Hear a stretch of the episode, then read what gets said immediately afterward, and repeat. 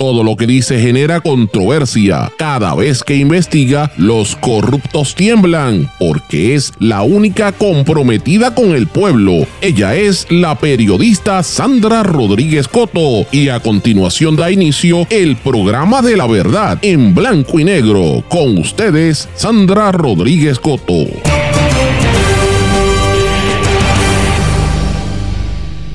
Welcome to El Calentón. Se activa la colectiva feminista y vienen muchas movidas en el atentado contra Eliezer Molina y muchas otras cosas más. Bienvenidos a su programa en blanco y negro con Sandra para hoy miércoles 31 de enero de 2024. Les saluda Sandra Rodríguez Coto. Gobernador Pierluisi dice que garantiza seriedad y objetividad en la investigación por el atentado contra el candidato independiente al Senado Eliezer Molina. Mientras tanto, Molina detalla la realidad del proceso, pero Tomás Rivera Chats lo insulta. La multa de 12 mil dólares a Guillito por el nepotismo con su hermano en Mayagüez. También multa al ex subsecretario de Educación Héctor Joaquín Sánchez por traqueteos. Nuevo capítulo en la investigación del magnicidio en Haití. Le imputaron por asesinato ahora a la viuda del que fue presidente Jovenel Mois. Condado de California declara a la soledad como una crisis de salud pública. Taylor Swift, la cantante, le genera al NFL y a los Chiefs un impacto económico de sobre 331.5 millones de dólares. Estos son algunos de los temas que tenemos hoy en Blanco y Negro con Sandra. Esto es un programa independiente, sindicalizado. Esto significa que se transmite simultáneamente por una serie de medios que son independientes. Estas emisoras son la cadena WIAC, compuesta por WYAC 930 AM Cabo Rojo Mayagüez, WISA WISA 1390 desde Isabela y WIAC 740 en la zona metropolitana. También nos escuchan por WLRP 1460 AM Radio Raíces, La Voz del Pepino, allá en San Sebastián. Por X61 AM y FM, el 610 y el 94.3 FM, Patillas y todo el sureste. Y desde Ponce para todo Puerto Rico por WPAB 550 AM ECO 93.1 FM. También nos sintonizan por mundolatinopr.com vamos de lleno con los temas para el día de hoy. En blanco y negro con Sandra Rodríguez Coto. Le falta sazón, batería y reggaetón. Ey, ey, cuido con mi corillo que somos un montón. Welcome to the calentón. Welcome to El Calentón, mis amigos. Bienvenidos a su programa en blanco y negro con Sandra. En efecto, como decía Bad Bunny el verano del año pasado, o qué sé yo ni cuándo fue que lo dijo, pero ya ha pasado bastante tiempo. Ese calentón no se acaba de ir, se acaba de activar, señores. Estamos terminando hoy el mes de enero y les digo que esto va a estar bien caliente de aquí a los próximos meses. Esto va a estar bien, bien duro, eh, porque en este mes han sucedido tantas cosas, mis amigos. Cuatro asesinatos de mujeres, los feminicidios no dan tregua, la violencia no da tregua, la gente está eh, loca en las, en las calles, en la carretera, la situación está muy mala. El gobierno pendiente a mantenerse en el status quo y a mantener eh, el control, ¿verdad?, de la política, los candidatos buscando cómo acomodarse y muchas situaciones ocurriendo en nuestro país.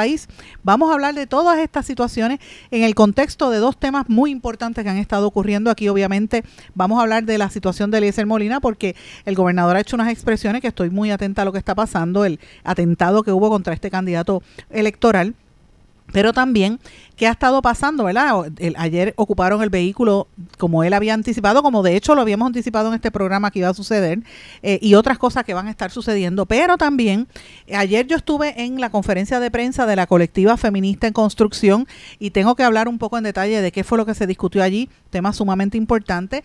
También quiero conversar con ustedes sobre lo que está pasando con Guillito, el alcalde, el exalcalde de Mayagüez y eh, otras situaciones, pero evidentemente quiero comenzar el programa con una nota que a mí me pareció bastante interesante cuando el gobernador finalmente se expresa, después que han ocurrido eh, varios días de un atentado a un candidato político.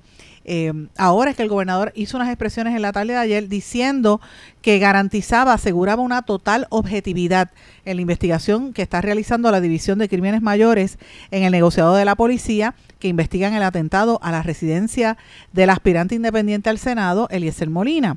Aunque el secretario de Seguridad Pública, Alexis Torre, dice que tienen personas de interés identificadas, ambos funcionarios descartan la implicación que hizo el expresidente del Senado, Tomás Rivera Chats, como ha estado haciendo, eh, ¿verdad? Eh, en los últimos días y como alega Eliezer Molina. El atentado ocurrió la noche del jueves en San Sebastián, dejando seis impactos de bala en la verja y dos en una guagua propiedad de Eliezer Molina, eh, la guagua de su esposa. El gobernador Pierluisi destaca que la importancia de la investigación exhaustiva tiene que ser importante, mientras que el jefe de la policía Torres asegura que hay transparencia en el proceso, evitando revelar detalles que pudieran perjudicar la pesquisa. Ese ha sido el mensaje oficial, ¿verdad? Pero evidentemente usted tiene que entender que hay un nivel de frustración porque una persona al que le tirotean la casa, estando sus niños adentro y no conforme con que le tirotean la casa, las mismas personas fueron a visitar en el carro, le dieron una ronda a otros familiares, pues mire, es una amenaza seria, es un candidato político, no se puede tomar a, a la ligera, pero claro, no es un candidato político eh, típico, es un candidato distinto, porque se trata de una persona que lleva años, en los últimos años, consistentemente metiéndole el dedo en la, en la llaga a los políticos del país, a esta administración, y sobre todo que ha sido objeto de persecución por parte de la policía. Hay que decirlo de esa manera porque cuando usted ve, como hemos cubierto en este programa por mucho tiempo, por ejemplo, cuando los manifestantes en, en La Parguera los arrestaron, les metieron a los seis eh, una a los eh, una una ¿verdad? este una fianza global de casi medio millón de dólares a la esposa de Eliezer Molina por echarse agua por la cabeza y eso yo la vi, eso no estoy diciendo algo que yo me estoy inventando, yo estuve allí y yo cubrí esa noticia, eh, a ella le echaron 50 mil dólares de fianza y cuando uno compara en ese mismo tribunal donde le hicieron eso a ella, fue donde llegó un pedófilo y le, y le echaron solamente dos mil dólares de fianza. Entonces uno dice, ¿cuál es la vara, verdad, para medir esto? Esto coincide con lo que estuvo ocurriendo en el día de ayer, que fue la vista pública en el caso del guardia de seguridad en Aguadilla que le emprendió a tiros contra manifestantes allá en la cueva Las Golondrinas, como ustedes recordarán, que hirió a, un, a uno de los manifestantes en una pierna, a Richie, lo, lo hirió en una pierna, y una de esas balas que disparó él y otras personas, pero solamente arrestaron a una persona, eh, le rozó por la cabeza a una muchacha. Esta, esto, es terrible porque obviamente este caso no se sabe qué, más va a pasar allí, ¿verdad? Y hay que mirar cuál es el próximo paso. Estas vistas en, el tribunal, pues a mí me parecieron eh, tardías, ¿verdad? Porque ha pasado un año y todavía no ha sucedido nada allí. Eh, hay que ver, eh, la persona que está siendo, ¿verdad? Procesada por esto él es una persona que obviamente se llama César Toledo Montilla, que fue a esa vista preliminar y él enfrenta cargos por tentativa de asesinato, violación a la ley de armas y riesgo a la seguridad pública. Pero pues hay unos comentarios que no era él. Hay quienes apuntaban que eran policías, eh, ¿verdad?, eh, que trabajan en... Eh, ustedes saben que los policías tienen part-time, porque supuestamente trabajaban un part-time con el desarrollador en Aguadilla. Esa información no se ha corroborado porque llevan más de un año en una investigación que no han hecho absolutamente nada. Esa misma policía es la que iba a estar investigando a Eliezer Molina, por eso es que se tuvieron que inhibir los del CIC del área de Mayagüez y de Aguadilla. Así que mire hasta dónde va estas cosas. Esto es un caso bien distinto que sin lugar a dudas va a tener unas implicaciones en las elecciones y en la política electoral en Puerto Rico. En, yo quiero compartir con ustedes, para los que no lo hayan escuchado, parte de un audio que compartió Eliezer Molina. Y yo quiero reiterarle a la gente que me está escuchando, porque eh, Molina ha estado en entrevistas en, en vivo en diferentes emisoras de radio y yo no le he traído en entrevista a este programa por una razón muy sencilla, porque esto está muy fluido. Y yo, yo he estado hablando con él prácticamente todos los días. Ayer tuve la oportunidad de conversar con su esposa largo y tendido. Eh, para escuchar, ¿verdad? Como hay, una, las emociones no están ahí. En el caso de ella, estaba muy preocupada porque madre al fin tiene dos hijos que, ¿verdad? Sus vidas peligraban. Y usted escuchar cómo políticos se, se refieren, ¿verdad? Eh, como el caso de Tomás Rivera Chats y otros en las redes sociales yo he visto eh, Juan José Díaz, por ejemplo, que es un, eh, un ex periodista contratista del gobierno que se ha hecho millonario con contratos y muchos otros haciendo unos comentarios tan peyorativos sobre un niño, un menor de edad. y me recuerdo un poco la campaña de, de las elecciones anteriores cuando le cayeron arriba a Alexandra Lúgaro y a su niña, ella y a Manuel Natal. ¿Ustedes recuerdan? ¿Cómo se burlaban de una, ¿sabes? Metían a una niña que no tenía nada que ver en esto, en la política. En este caso es algo mucho más grave porque se trata de un atentado a la vida y a la seguridad de, toda una familia y mucha gente burlándose. Es, ese síndrome de, de los asquerosos del chat, que son unos asquerosos bambalanes, y la gente se lo debe decir en la calle cuando los vea porque deben, deben bajar la cabeza de vergüenza por burlarse del, del resto de los seres humanos, burlarse de los muertos del huracán y por ahí están con su cara de lechuga. Pues mire, esa gente es una actitud que tienen eh, burlándose de los demás en, en, momentos tan difíciles porque no les tocó a ellos. Miren, si al, al, al que era saliente secretario de Hacienda porque lo insultaron, rápido corrieron, imagínense, eso fue un, un corre corre, pero este no lo, a Molina no lo insultaron, le entraron a tiro. Imagínense qué cosa más terrible a él y a su familia. Así que yo creo que estamos viviendo unos momentos donde hay una intolerancia muy fuerte eh, y por eso es que hoy estoy hablando de que esto es un calentón. Esto está provocando que mucha gente reaccione. Por eso es que yo no he querido traer a Molina todavía entrevista hasta que pasen unas situaciones que van a estar ocurriendo estos días porque estoy muy atenta y, estoy al tanto de lo que se está moviendo porque me lo dicen tras bastidores cuando sienta que sea importante, lo voy a dar a conocer. Pero yo quiero eh, compartir con ustedes unas expresiones que él mismo hizo. Yo quiero que usted llegue a su propia conclusión. Esto fue lo que él dijo. Hoy, el país ha sido testigo de la conspiración dentro de los propios entes gubernamentales para que lamentablemente puedan que personas quedar desprotegidas y que fácilmente puedan disponer de su vida. Hoy ha sido ocupado, de hecho, el vehículo fue ocupado ayer. Un vehículo que es muy probable que sea el vehículo donde personas, personas, más de uno, pasaron y dispararon contra nuestra residencia, atentando contra la vida de mis hijos, de mi esposa y este servidor. El país hoy tiene como evidencia en la página de José Luis los audios de una orden de acecho que fue solicitada hace varios meses contra este servidor por parte de una persona que es miembro del 6C de Aguadilla. Han sido públicos los audios. Hoy el país ha escuchado de la boca de agentes del 6C que hace tres años tenían la confidencia de que el señor Héctor Soto muy probablemente atentaría contra la vida de este señor. A raíz, alegan ellos en ese audio, de una discusión que el Señor comenzó en Aguadilla, donde están destruyendo unos mogotes, donde dinamitaron, y Marixa Cañizares un día me llamó para grabar conmigo allí le explicara lo que ocurría en la zona del calzo.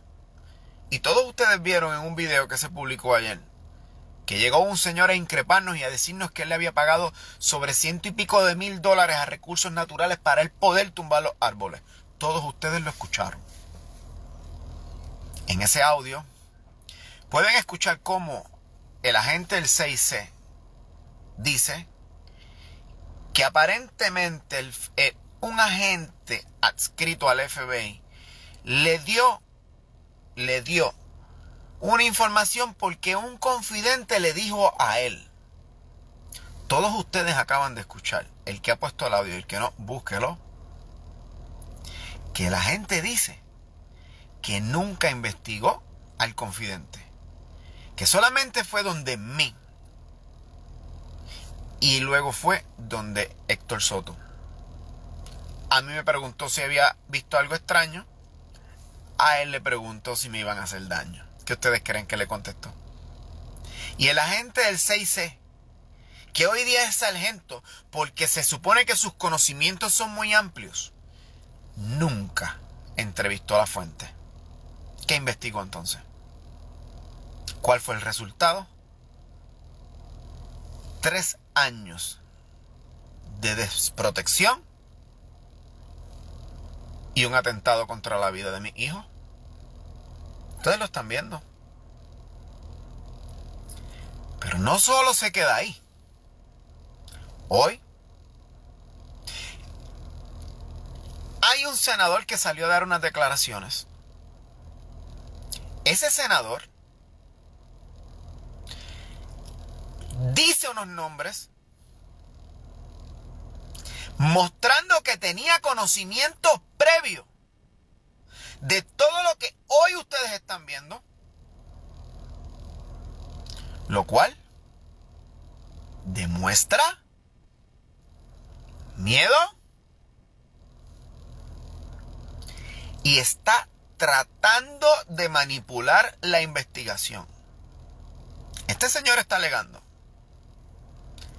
que yo tenía conocimiento, menciona la palabra de un tal Jesús, y sabes por qué acabas de cometer el error de tu vida. Porque aquí hay unos agentes que están llevando la investigación y son agentes serios. Y me parece que su seriedad es tan grande que ahora van a tener que entonces citarte a ti para ver dos cosas. Uno, ¿cuál es la información que entonces tú alegas tener? Dos, que le expliques a nuestro país cómo tú obtienes información privilegiada de un caso criminal con una investigación en curso.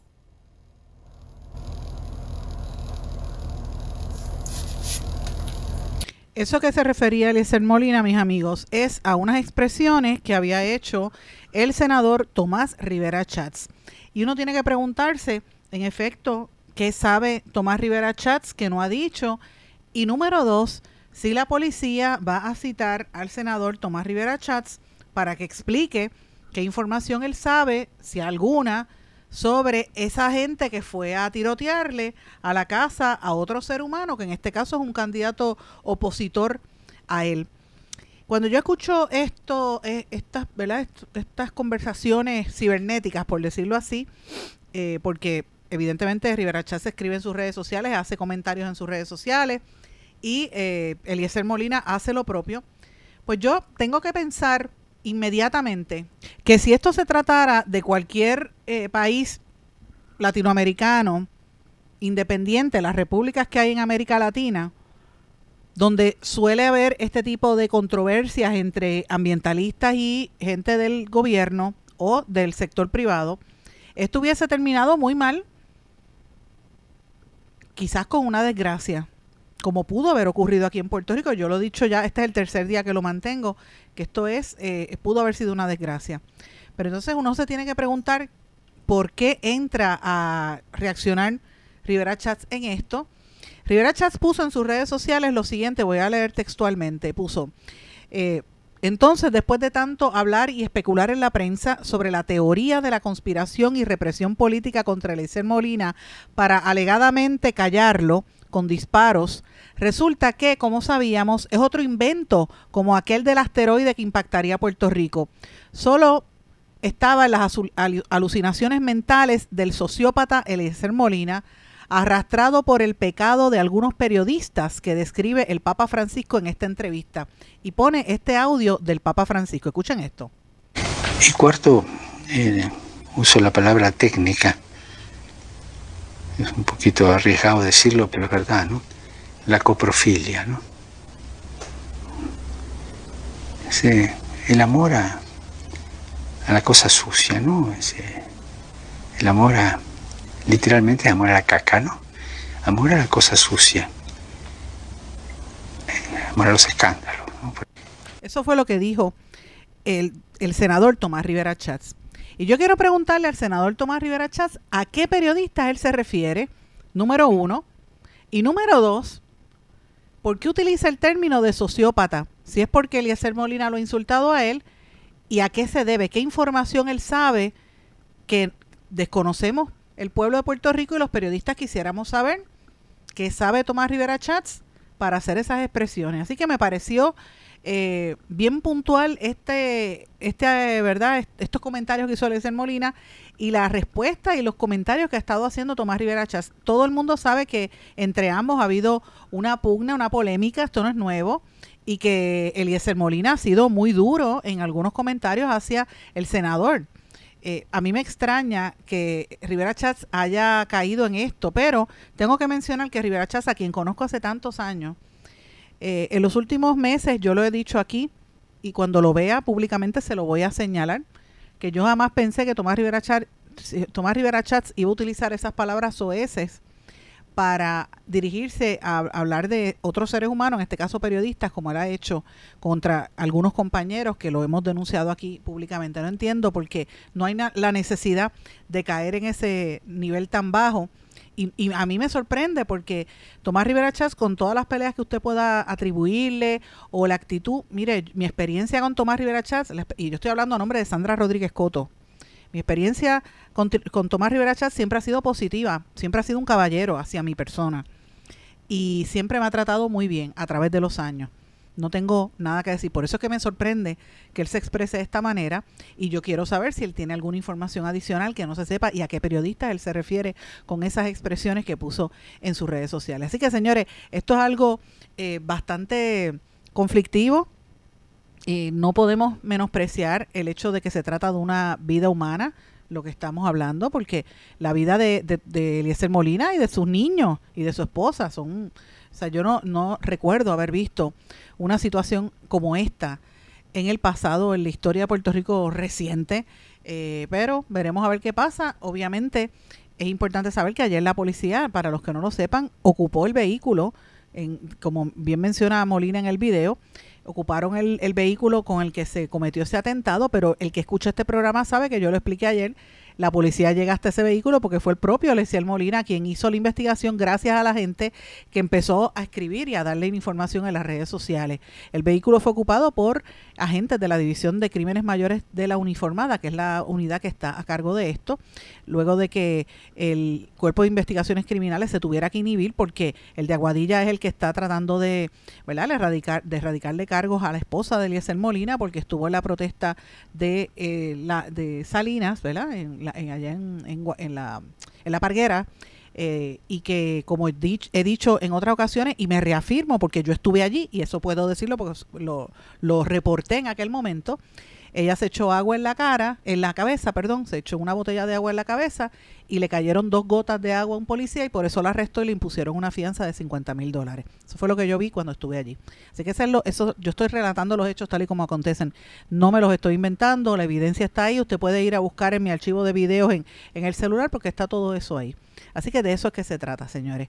Eh, vuelvo y digo, es una situación sumamente penosa, bien difícil. Uno no se puede esperar que este tipo de cosas se estén dando en Puerto Rico, pero ciertamente esa es la realidad de la política que se está viviendo y es bien peligrosa porque conociendo lo que ha estado ocurriendo en otras partes ¿verdad? Del, del, de nuestro entorno ¿verdad? cercano, pues uno ve esas noticias y uno se tiene que preocupar con lo que está pasando en nuestro país.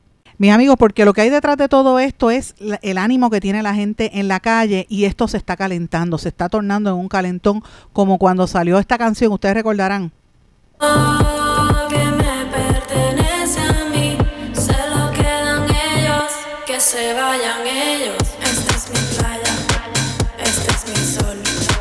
esta es mi tierra, esta soy yo.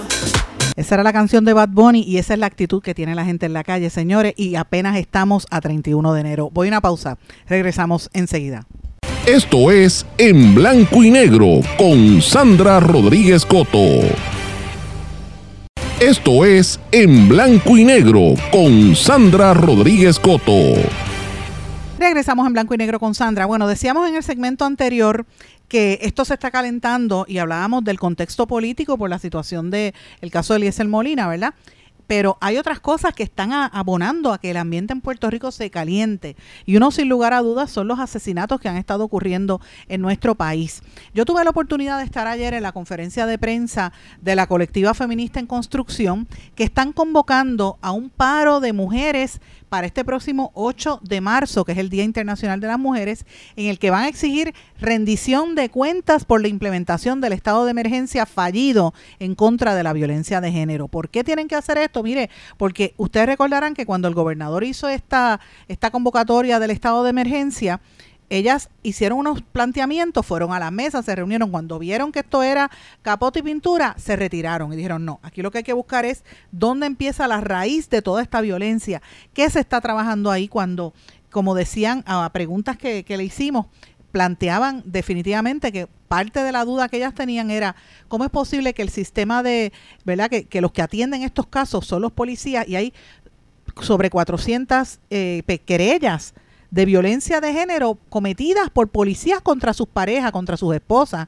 y los policías tienen armas y no se las quitan muchas veces y esa situación está ocurriendo en Puerto Rico. Pues mire, un problema es mucho más profundo, que no se puede resolver con una campaña o como hicieron esta semana las legisladoras que fueron a hacer este, ¿verdad? Eh, otra cumbre más y una reunión, las legisladoras que siempre han estado ausentes en la discusión pública, como bien decían las miembros de la colectiva feminista. Y yo tengo que mencionarles algo porque evidentemente yo no pertenezco a la, a la colectiva feminista, pero eh, recuerdo que desde hace muchos años ellas estuvieron activas, son en su mayoría mujeres jóvenes.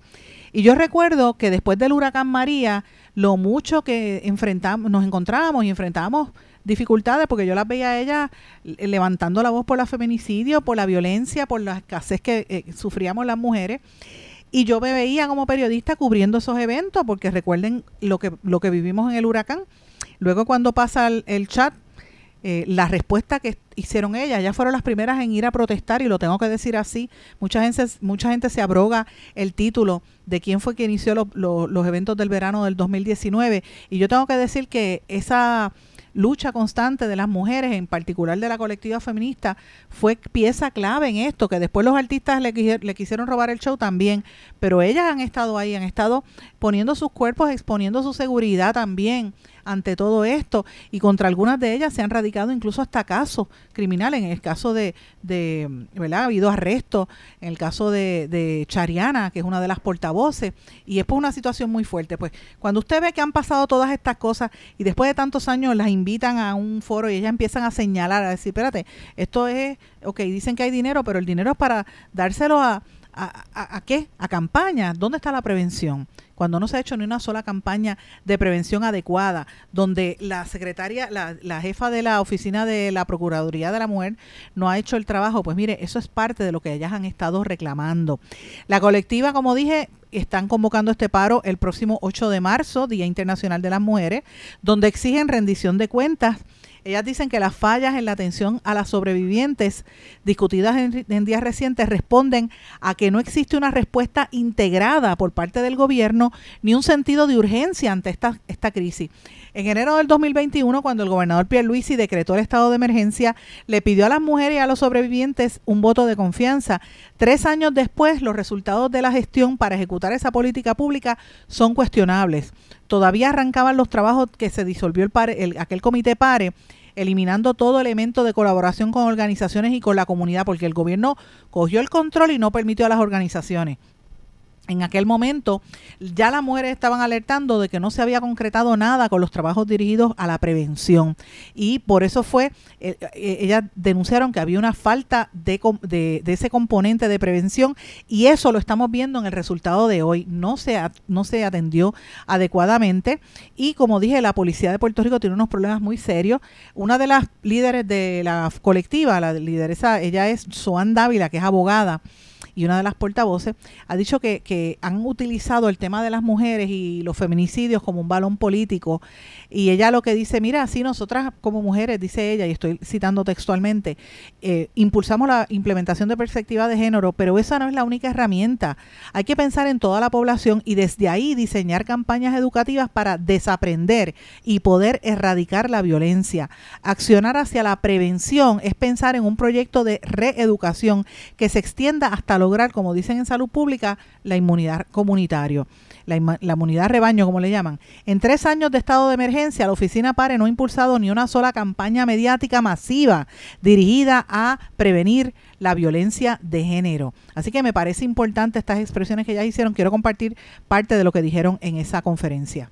Hay que haber primero, de principio, una evaluación sobre cómo hemos hecho este trabajo ¿verdad? ¿Cómo estamos midiendo los logros de este estado de emergencia? Porque es que no hay objetos de medición, una busca y no los hay. Yo, entiendo que ustedes obviamente están hablando de, de la falta de prevención, porque no hay nada en términos de prevención del problema, pero el problema ya está.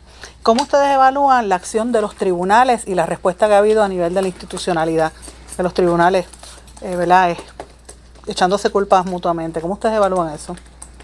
Es que es- viene a lo mismo. Se supone que a estas alturas, por los trabajos que se debieron haber comenzado hace tres años y, y, vamos, antes de hace tres años, ¿verdad? Porque en esos tiempos en que se aprobó el estado de emergencia, ya se hablaba de que se estaban trabajando cosas, ¿verdad? Hubo una declaración, pero habían unas reiteraciones de que había un trabajo viabilizado. Ya es tiempo de que hubiese realmente una manera integrada que corriese bien de trabajar entre todas las instituciones que tienen algún tipo de impacto, ¿verdad? Y que inciden en este tipo de casos. Entonces, todas, todas pecan de lo mismo. No hay tal integración, no hay trabajo que se está haciendo en común y acuerdo, el, el trabajo que es necesario. Y entonces ahí está la falla, por eso es que no se resuelve ¿verdad? Cogiendo y añadiendo una palabrita, si hay algo en la machina, en la, ma- en la máquina, ¿verdad? Que no está operando, que está haciendo que no opere bien de ninguna parte. Algo, algo que quisiera añadir a lo que se está preguntando y lo amarro con, con la pregunta que también trajeron sobre la policía es que tanto los policías, las policías, el cuartel como los tribunales no son agencias que se reconocen por las mujeres sobrevivientes como espacios seguros. Así que, pe- ¿verdad? Plantear que las mujeres sobrevivientes se queden en el espacio o que se le asista de X o Y manera. Mira, no vamos a negar que el acompañamiento a mujeres sobrevivientes, a personas que viven la violencia de género en Puerto Rico es importante y es necesario, pero no atiende de manera que erradique el problema. Justamente porque esto es una situación incendiaria. Tenemos un incendio enorme en nuestro país con respecto a la violencia de género y no se apaga el fuego con cubitos de agua. Necesitamos atender el problema de raíz, que es lo que lo está provocando. Mientras hay una mujer en un cuartel o en un tribunal que toma el acto de valentía de ir y decir, mira, me está pasando esto y se le está tratando de apoyar con algún tipo de recurso. Hay otras muchas mujeres en sus casas viviendo la violencia diariamente, hay otras mujeres en sus trabajos, en la calle. Así que el problema con las agencias y la manera en que se está respondiendo desde la policía, desde el tribunal, es que siguen salvaguardando las instituciones y cómo quedan ellos ante la palestra pública, pero no se está salvaguardando la vida lo sabemos y lo dicen los números, no es ni siquiera solamente un sentido de pasión y emoción desde aquí, la rabia que podamos tener desde una conciencia feminista. Es porque lo vemos en nuestra data, vemos qué es lo que está sucediendo. Apenas acaba de empezar el año, estamos en enero y son cuatro mujeres asesinadas y no hablemos de los intentos, más de las violencias que no conocemos y que se siguen viviendo en el país. Así que aquí hay un problema que hay que atender desde mucho más profundo, desde algo mucho más profundo, que simple y sencillamente establecer protocolos o medidas que continúen perpetuando ¿verdad? el sistema y simplemente manteniendo a las mujeres en situaciones de opresión en este país. Eso fue parte de lo que dijeron en la conferencia de prensa. Estaba Chariana, estaba Soan, estaban, ¿verdad? Otra de, las de las líderes de la colectiva. esta fue otra muchacha que se me escapa ahora mismo el nombre, de apellido Dávila. eh, no, perdón, Adil Cordero. Adil Cordero era la, la que estaba hablando, la que ustedes escucharon, que estaba con la bebita o el, el bebito. Y francamente, miren, es una situación fuerte porque usted ve a estas mujeres que han estado tirándose en la calle por tanto tiempo que tengan que volverlo a hacer, pues uno se tiene que poner a pensar dónde hemos fallado. Pues mira, todo es un show, todo es un espectáculo. Yo recuerdo los anuncios que hacía este eh, Lerciboria con la barriga, que estaba embarazada, como si eso fuera Mira, era, era como, él, él- era un fichureo, tú sabes, eh, como si fuese una pasarela de modelaje, el ser procuradora de la mujer. Y usted ve todas las legisladoras haciendo lo mismo. Ay, que si las mujeres. Entonces usted escucha los macharranes. Yo ayer escuché un macharrán en la radio por la tarde cuando me monté en el carro y el radio prendió y cuando escucho ese macharrán por poco choco. Yo decía, ¿pero qué es esto? Diciendo, ay, porque las mujeres llegan al cuartel, pero ¿por qué, eh, ¿por qué no van a un, a un refugio? Ellas deberían ir a un, a un de estos sitios donde, donde las ponen, ¿verdad? Los refugios, las casas de acogida. Eh, no quieren irse. Esa muchacha debió haberse ido. O sea, poniéndole la culpa a la víctima. No entienden que en el ciclo de violencia la mujer muchas veces no tiene la capacidad de discernir, porque por eso que se llama el ciclo de la violencia. Se le hace muy difícil salir de ese entorno. Y si tiene la valentía de ir a un cuartel de la policía, y se arriesga a hacerlo, señores, ¿cómo es posible que después no la atiendan adecuadamente? Por eso es que este país está tan fastidiado. ver. Pero bueno, quiero cambiar el tema porque hay otros asuntos importantes también que quiero mencionarles a los que no lo hayan visto. Ayer la Oficina de Ética Gubernamental le impuso 12 mil dólares de multa al exalcalde de Mayagüez, al suspendido José Guillermo Guillito Rodríguez, por darle un puesto de confianza a su hermano Osvaldo. Allí en el municipio lo tuvo 11 años en nepotismo, claro, allí en el municipio y no hizo nada. Miren, aquí hay una lista de, nepotismo. Yo hice la serie de los hijos talentosos. ¿Ustedes se acuerdan aquella serie que yo hice hace como dos años? Está en mis redes sociales, en mi, en mi blog la pueden buscar que yo, yo puse listas de más de 70 casos de alcalde, el, que era alcalde de Camuy, eso era una barbaridad y tenía las hijas acomodadas en todas las agencias de gobierno. Y son así, se, se van acomodando. El nepotismo es terrible. Entonces uno dice, ¿por qué ética gubernamental se tardó tanto en bajar con esa decisión? ¿Verdad? Por lo menos lo hizo, pero contra se tardó un montón. Pero también bajó un informe que me parece importante, que fue el de el que le hicieron a Héctor Joaquín Sánchez, eh, que trató de beneficiar a, a dos maestros que fueron seleccionados para competir por el premio de maestro del año escolar en el año 2022. Héctor Joaquín Sánchez había sido el secretario de, ¿verdad? Y trabajó con el PNP lo nombran al Departamento de Educación y tuvo mucha polémica, de hecho tuvo que salirse de educación, pero mientras estuvo en, educación, traqueteó para, para agenciarle y darle el premio a uno, y eso ética lo está levantando. Así que ese es el político que tiene, que se está postulando un puesto político para que usted vea lo que tenemos, con lo que cuenta Puerto Rico, qué barbaridad. Muy fuerte, señores. Tengo que hacer una pausa, regresamos enseguida. Esto es En Blanco y Negro con Sandra Rodríguez Coto.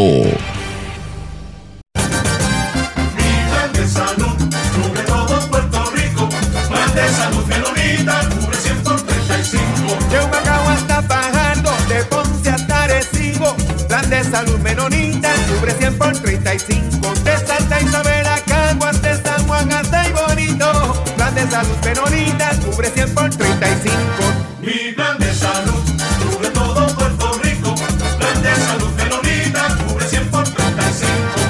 Quítese el dolor de cabeza con sus obligaciones de contabilidad con los servicios que presta Villalba y Villalba Company. Directo, personal y con sensibilidad humana. Lo que se busca en un verdadero asesor de contabilidad para todo tipo de servicio de contabilidad, pago de IBU, pago de nómina, informes trimestrales y anuales y otros. Ofrecen servicio directo personalizado. Villalba y Villalba Company. Para orientaciones, su teléfono el 939-336-5774. 939 336 5774. Oye, Brian, no te vayas. Llévame contigo para la playa. Llévame con Boycar y márcalo así. Llévame con Boycar pa' donde vayas. Oye, chico, ¿qué te pasa? Llévame contigo para la playa.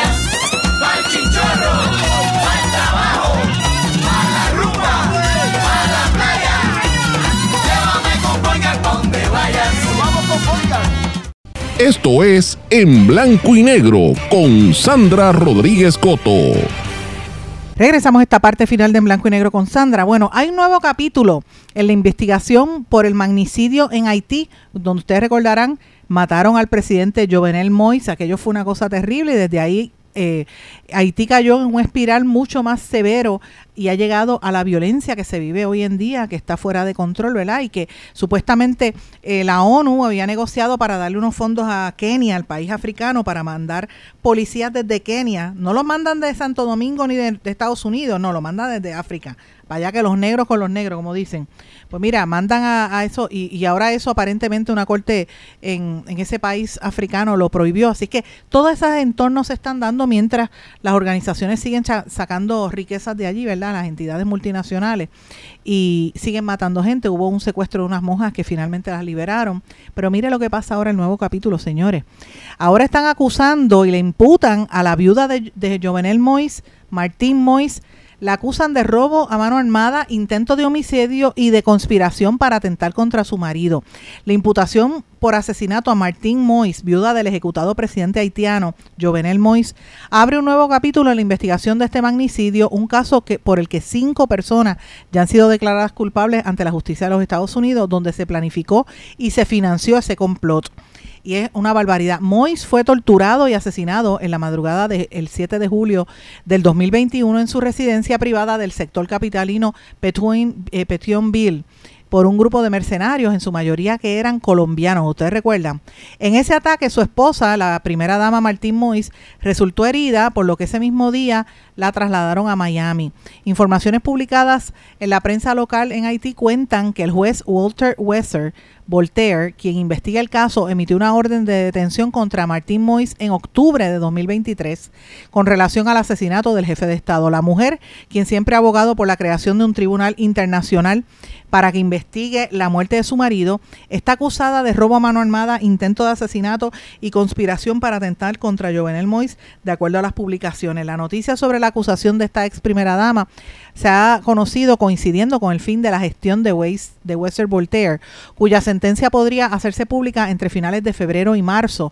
De momento, Martín Mois no se ha referido públicamente al tema. El ex senador haitiano Joseph Joel John, el haitiano chileno Radolf Jar y el ex militar colombiano Alejandro Rivera García han sido sentenciados a cadena perpetua en un tribunal de Miami por su participación en ese magnicidio.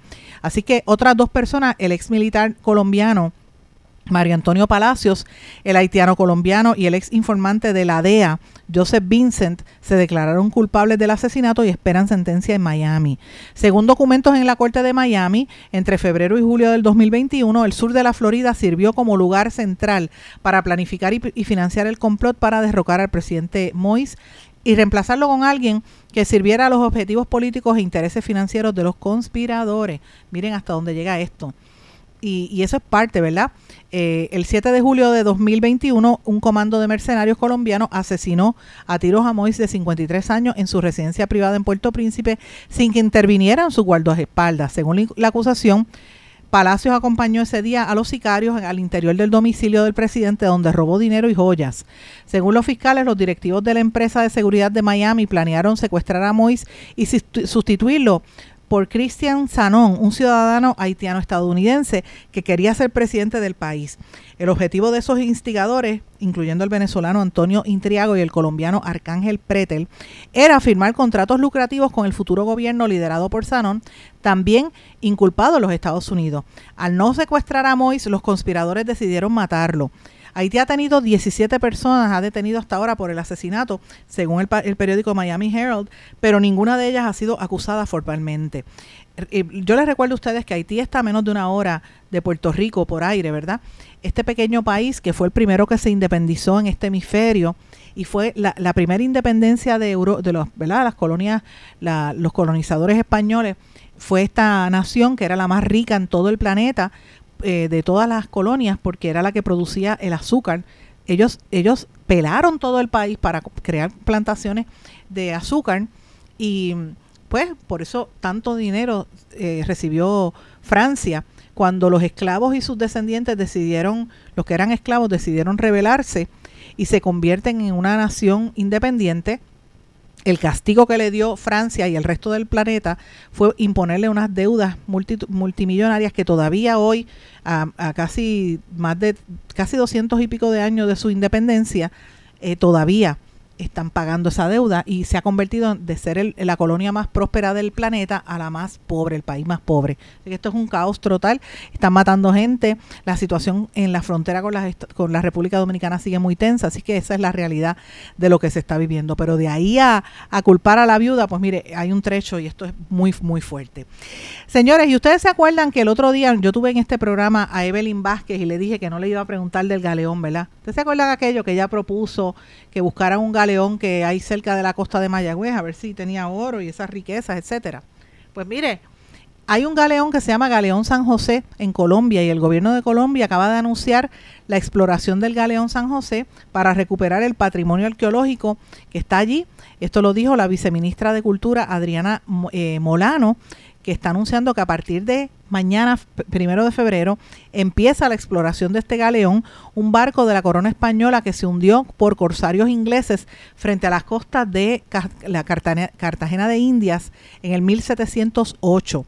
Y el objetivo de esta fase es saber cómo está la zona en la que permanece desde hace tres siglos ese barco y lo más importante, identificar con mayor certeza posible qué objetos hay, en qué estado están y qué se puede sacar a la superficie. Esto es parte de los esfuerzos del Ministerio de Cultura colombiano. Miren qué interesante, ¿verdad? Para generar eh, ¿verdad? economía en torno a esto, el turismo y dar a conocer esta información importante por demás. Y señores, quiero traer otro tema, ahora volviendo a los Estados Unidos. Esto es una noticia que sale de un condado de California, donde acaban de declarar la soledad como una crisis de salud pública. La soledad puede tener consecuencias para la salud equivalentes a fumarse una cajetilla de cigarrillos al día. Me refiero al condado de San Mateo, en la costa central de California, que se convirtió en el primero de Estados Unidos en declarar la soledad como una crisis de salud pública. Esto lo informó uno de sus supervisores, ¿verdad?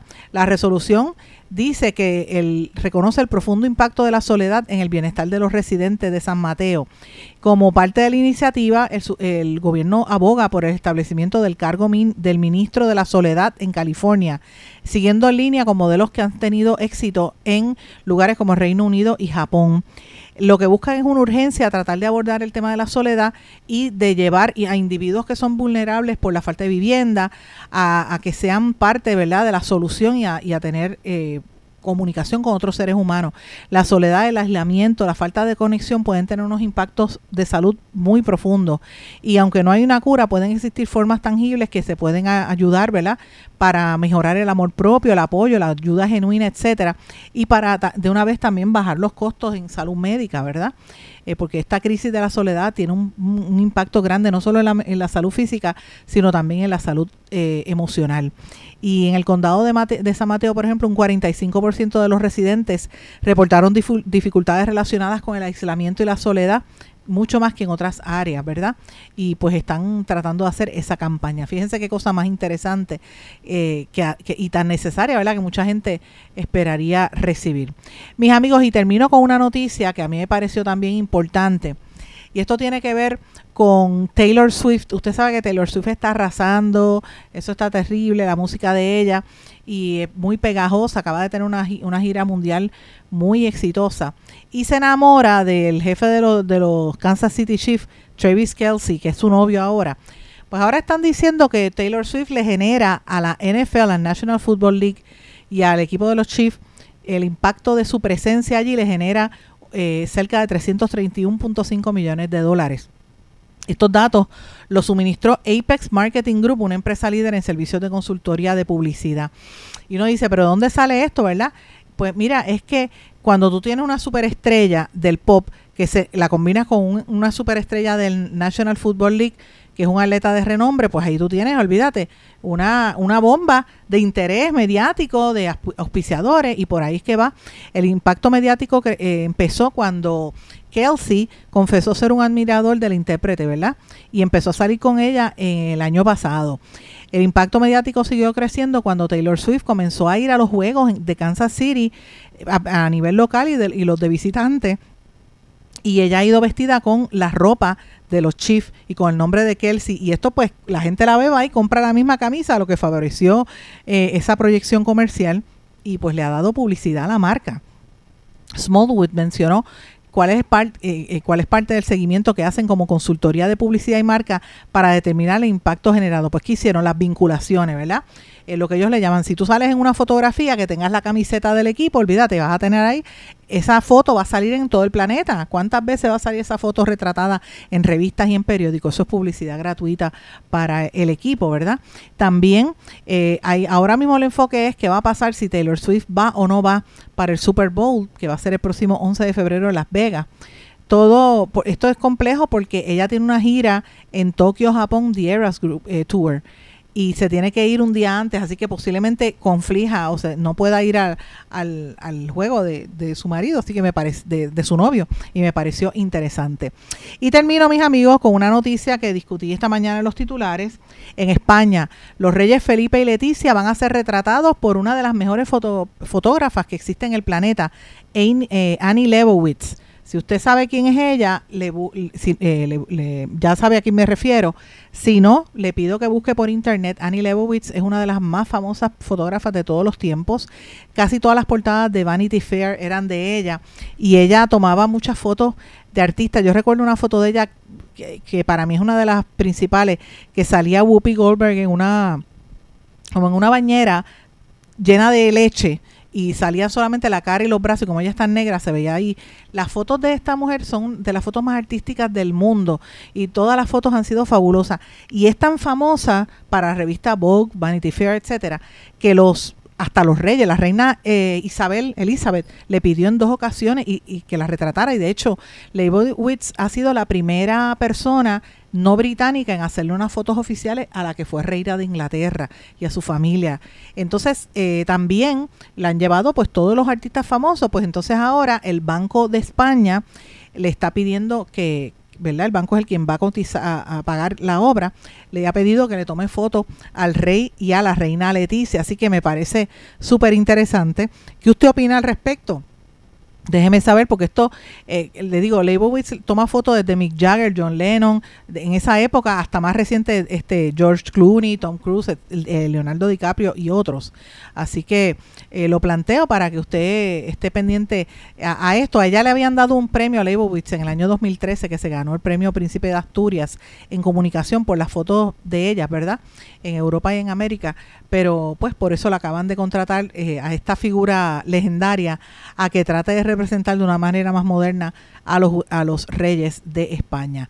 ¿Qué usted opina al respecto? Déjeme saber, me escribe a través de las redes sociales o a través del correo electrónico en blanco y negro con Sandra arroba gmail.com. Me despido por hoy. Será hasta mañana. Muy buenas tardes.